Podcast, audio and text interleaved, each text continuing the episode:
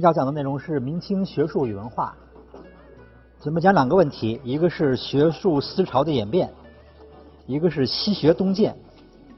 呃，西学东渐就主要是指的是西方呃以欧洲传教士为代表的呃这样的一些那个就是西方的一些宗教和呃科技知识的这个传入，呃以及在当时社会上的一些影响。呃，实际上明清这部分呢，要是如果从那个文化的广义的文化范围来讲，呃，那当然文化的这个成就也也是很多的，问题很多。但是因为时间的关系，我们只能讲一些最重要的。呃，那么我们选的是这两个点呢，是因为它呃跟当时的社会，就是对当时的社会的影响比较大。嗯，还有很多问题也很重要，包括文学什么的啊，科技，这个呢我们就限于时间的关系就。不能都讲了，大家就自己看看书就可以。呃，我们先讲第一个问题，就是学术思潮的演变。呃，这主要指的是那个，就是理学、心学啊，到那个钱家的那个考证学，呃，这方面的一些这个线索的变化。就主要是讨论的是，呃，这个是每个时代这些上层的或者是这些呃主流的精英的知识分子，他们关心的问题。和他们嗯具体在做的这个这个这个这个这个学术工作都是哪些？这个对当时的这个社会会有很大的影响。呃，某些角角度上说呢，它可能也算是个主要是哲学史的问题，但实际上它又不限于哲学，它可能是比较广义的思想史和学术史呃讨论的问题。呃，第一个问题是王守仁及其影响，第二个是明清之际的学术思潮。第三个是清朝朴学的兴起，这么三个问题。首先是王守仁及其影响。那么我们要讲王守仁呢，我们得回顾一下那个呃宋宋这个宋代的程朱理学，因为这个王守仁的这个这个学这个学说呢，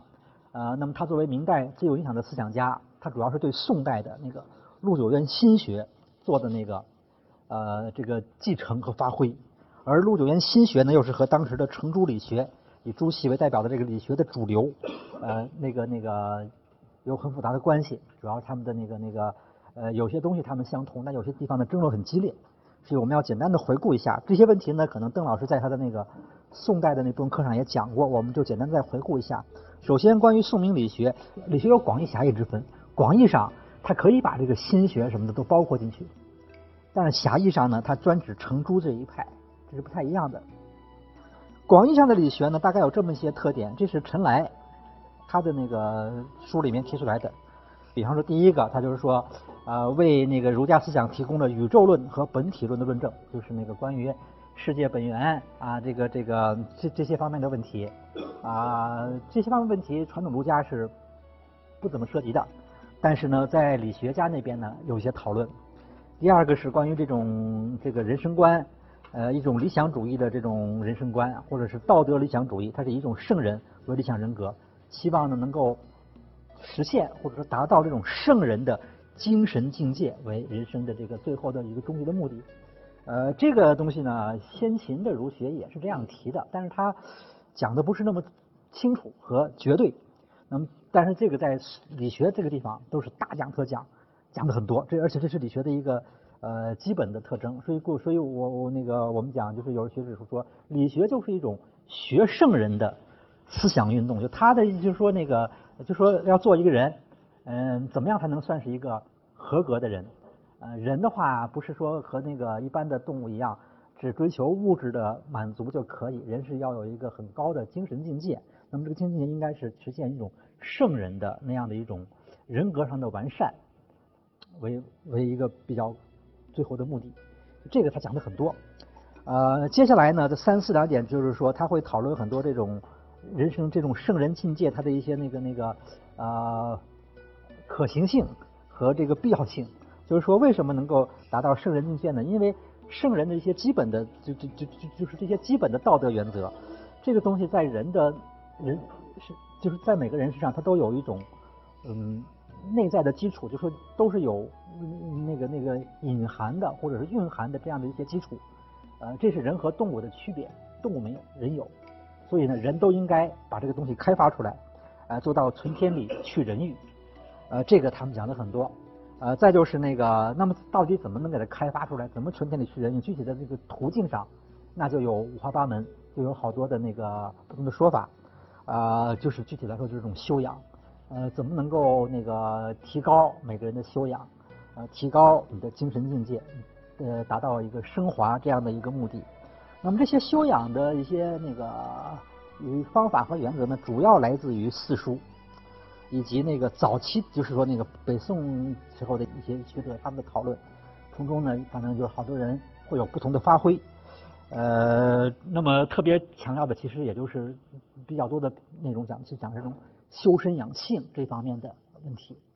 就是大概这几个点加起来，可以算是可以涵盖这个我们觉得传统上理学就是这些东西，嗯。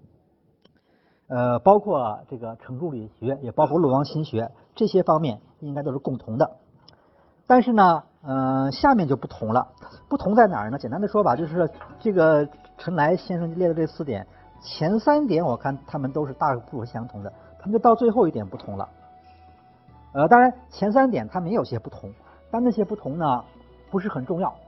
呃，为什么不是很重要？就是说，它对于那个一般的那个，就是它的社会影响。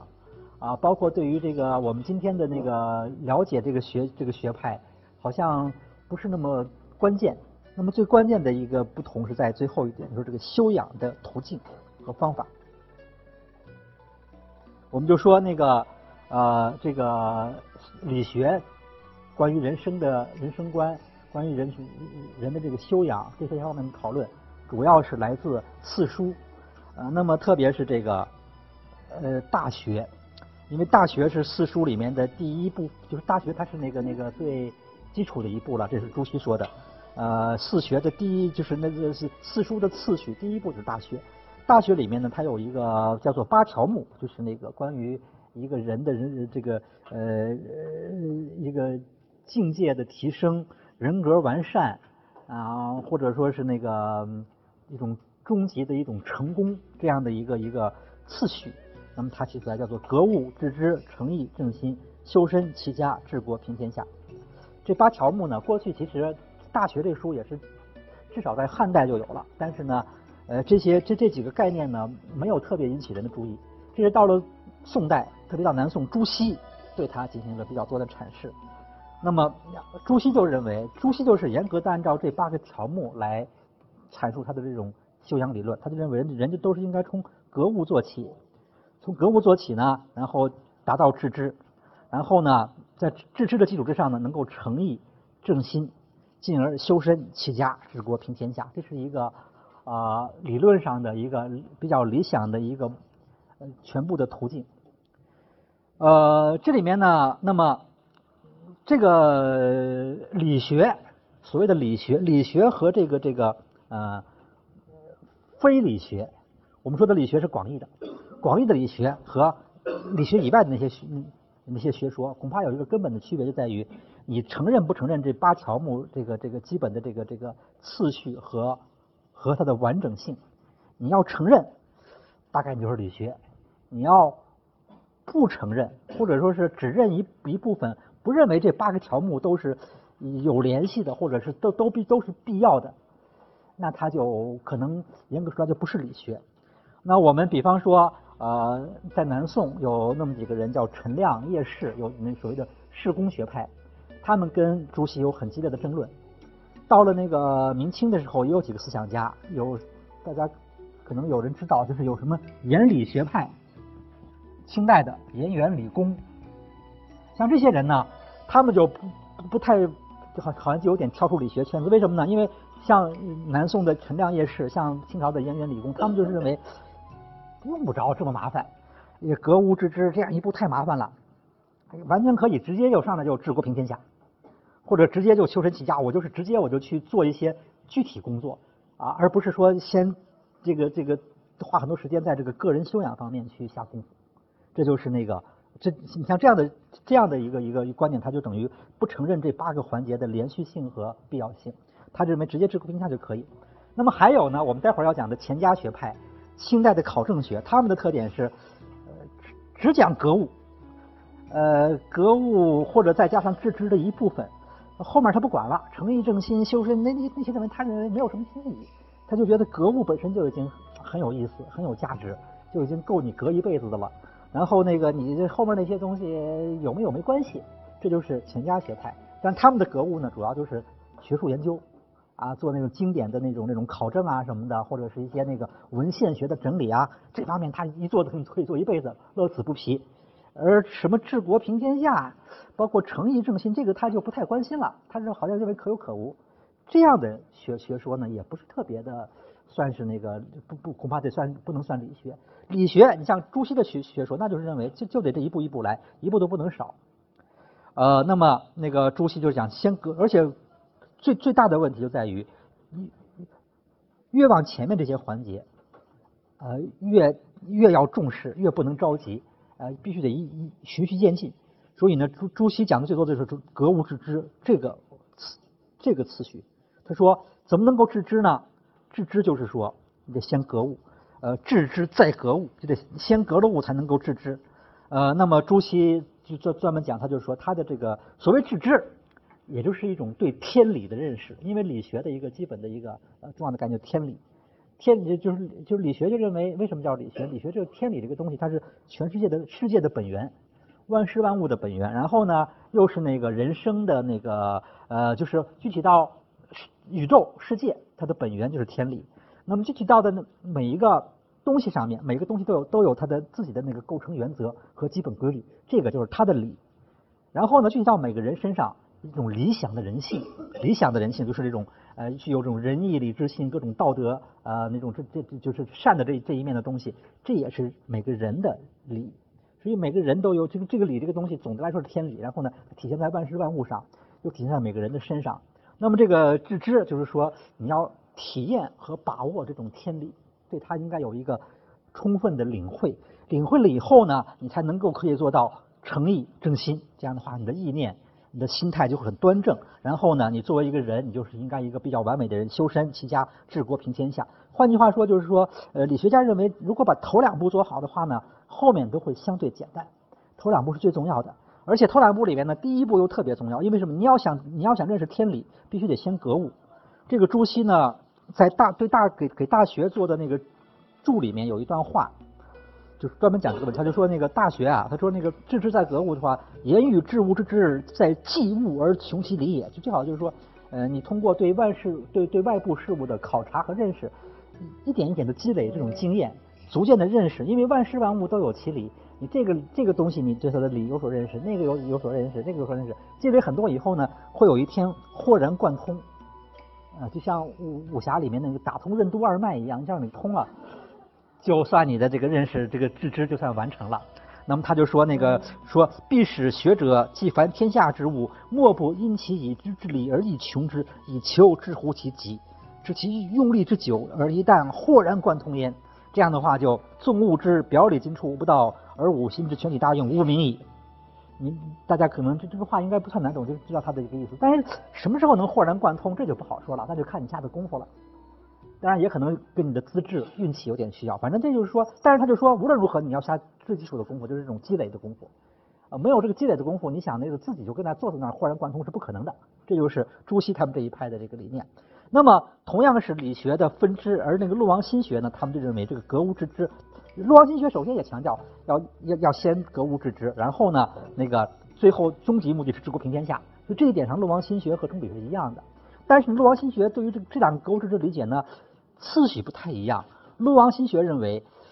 重就是朱熹的他们的讨论就是说重点在格物，而陆王心学认为重点在致知。呃，格物呢，这个这个程序呢，嗯呃，可以说为可以认为它呃不是那么重要，或者说认为它它可以在致知先致知后格物，这是这个心学的特点。就是说天理，那那就是在那个陆王心学那边认为，就是天理天理就在每个人的心里。天理当然它宏观上是个大的，但是具体来说也具体而微的。每个人都有心里，都有天理，所以呢，完全可能做到你自己对自己的内心进行反省、沉思，呃，这种这种静坐这样的这个那个这样的一些呃那个那个那个手段，就可以体会到这个天理。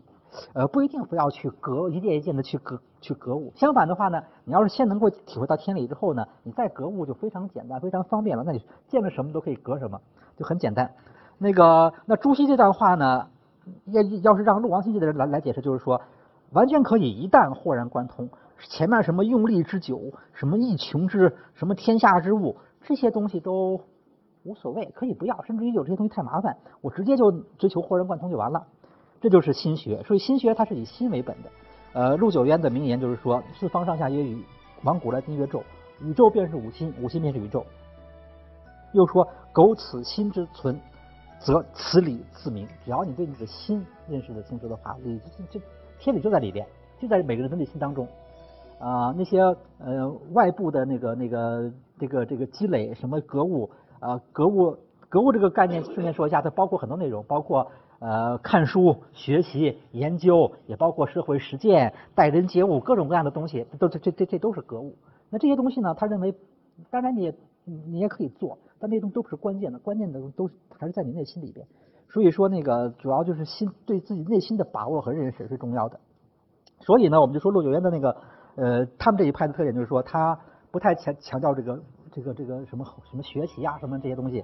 他就说，陆九渊就说，他说，今之论学者只悟天人的，自家只是减他的，此所以不同。他就说，好像那个呃，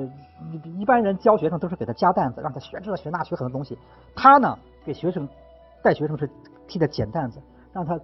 最好忘掉很多东西，这个也忘掉，那个也忘掉，这个也丢掉，那个丢掉。这这这是他们的那个那个很不同的地方。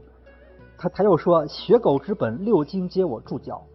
就是说，实际上对于这个经典啊这些东西，他都带有一种不太重视的倾向，就认为这些东西都是次要的，关键还是对自己内心的体验和认识、把握这些这些问题。就这这两派的争论，那南宋就争论的挺激烈的。但是后来呢，朱熹这一派占了上风，陆九渊这一派就有点那个呃不是很景气，就比较边缘化了。那么到了明朝呢，王守仁出来了，这样的话就改变了这个局面。明史里面呢，《儒林传》专门讲王守仁，他说。追溯这个过程，说明朝初年呀，那整个这个思想界全是朱熹这一派在统治，但是统治的时间长了以后呢，这一派也比较僵化，没什么新东西，老是那就是老一套，而且什么思想它成为一种统治意识形态的话，它总会有些弊端，包括会有会有些投机分子，有一些人呢打着他的旗号干些坏事儿什么的，就把结果把这个思想可能给形象破坏了，像这样的事儿呢，理学当时都碰到了。所以大概就思想界也，反正就是时间长了以后，就难免会有点变化。这时候呢，就出了王守仁。当时呢，王守仁和他同时还有个人叫陈宪章。明史里面说，学术之分，则至陈宪章、王守仁始。但这俩人呢不太一样。陈宪章的影响小，因为他带的学生也少，好像那种对自己的宣传啊，这个学说的那个传播也也不是特别的那个够。但是王守仁呢，带很多学生，而且他很致力于他的这个学术学术的传播。呃，和扩扩张，所以到王守仁，而且王守仁呢，在当时又是个大名人。他因为王守仁，我们知道他是一个不仅是一个学者，他还是个政治家、军事家。他打仗也很厉害。呃，那那那回我们讲的那个明代的那个明武宗时候的那个那个宁王叛乱，那就是王守仁镇压的。他他是很就是这个人，就是属于那种比较理想的一个，按说他就是一个既能格物致知，又能治国平天下这样的一个理想的人才了。呃，那么他的名气也非常大，所以他这个学派呢影响也比较大。呃，说在他的这块，在在王守仁的门徒的影响之下呢，说到了这个明朝后期啊，叫做家隆而后，笃信成朱，不切一说者，无复几人矣。那就在明朝后期啊，说没有受他影响，还能够一那个完全是朱熹那套东西坚持下来的人不多了。所以说他对于整个的那个，他是明朝中期人，那么他的思想整个对明朝后期的影响特别大。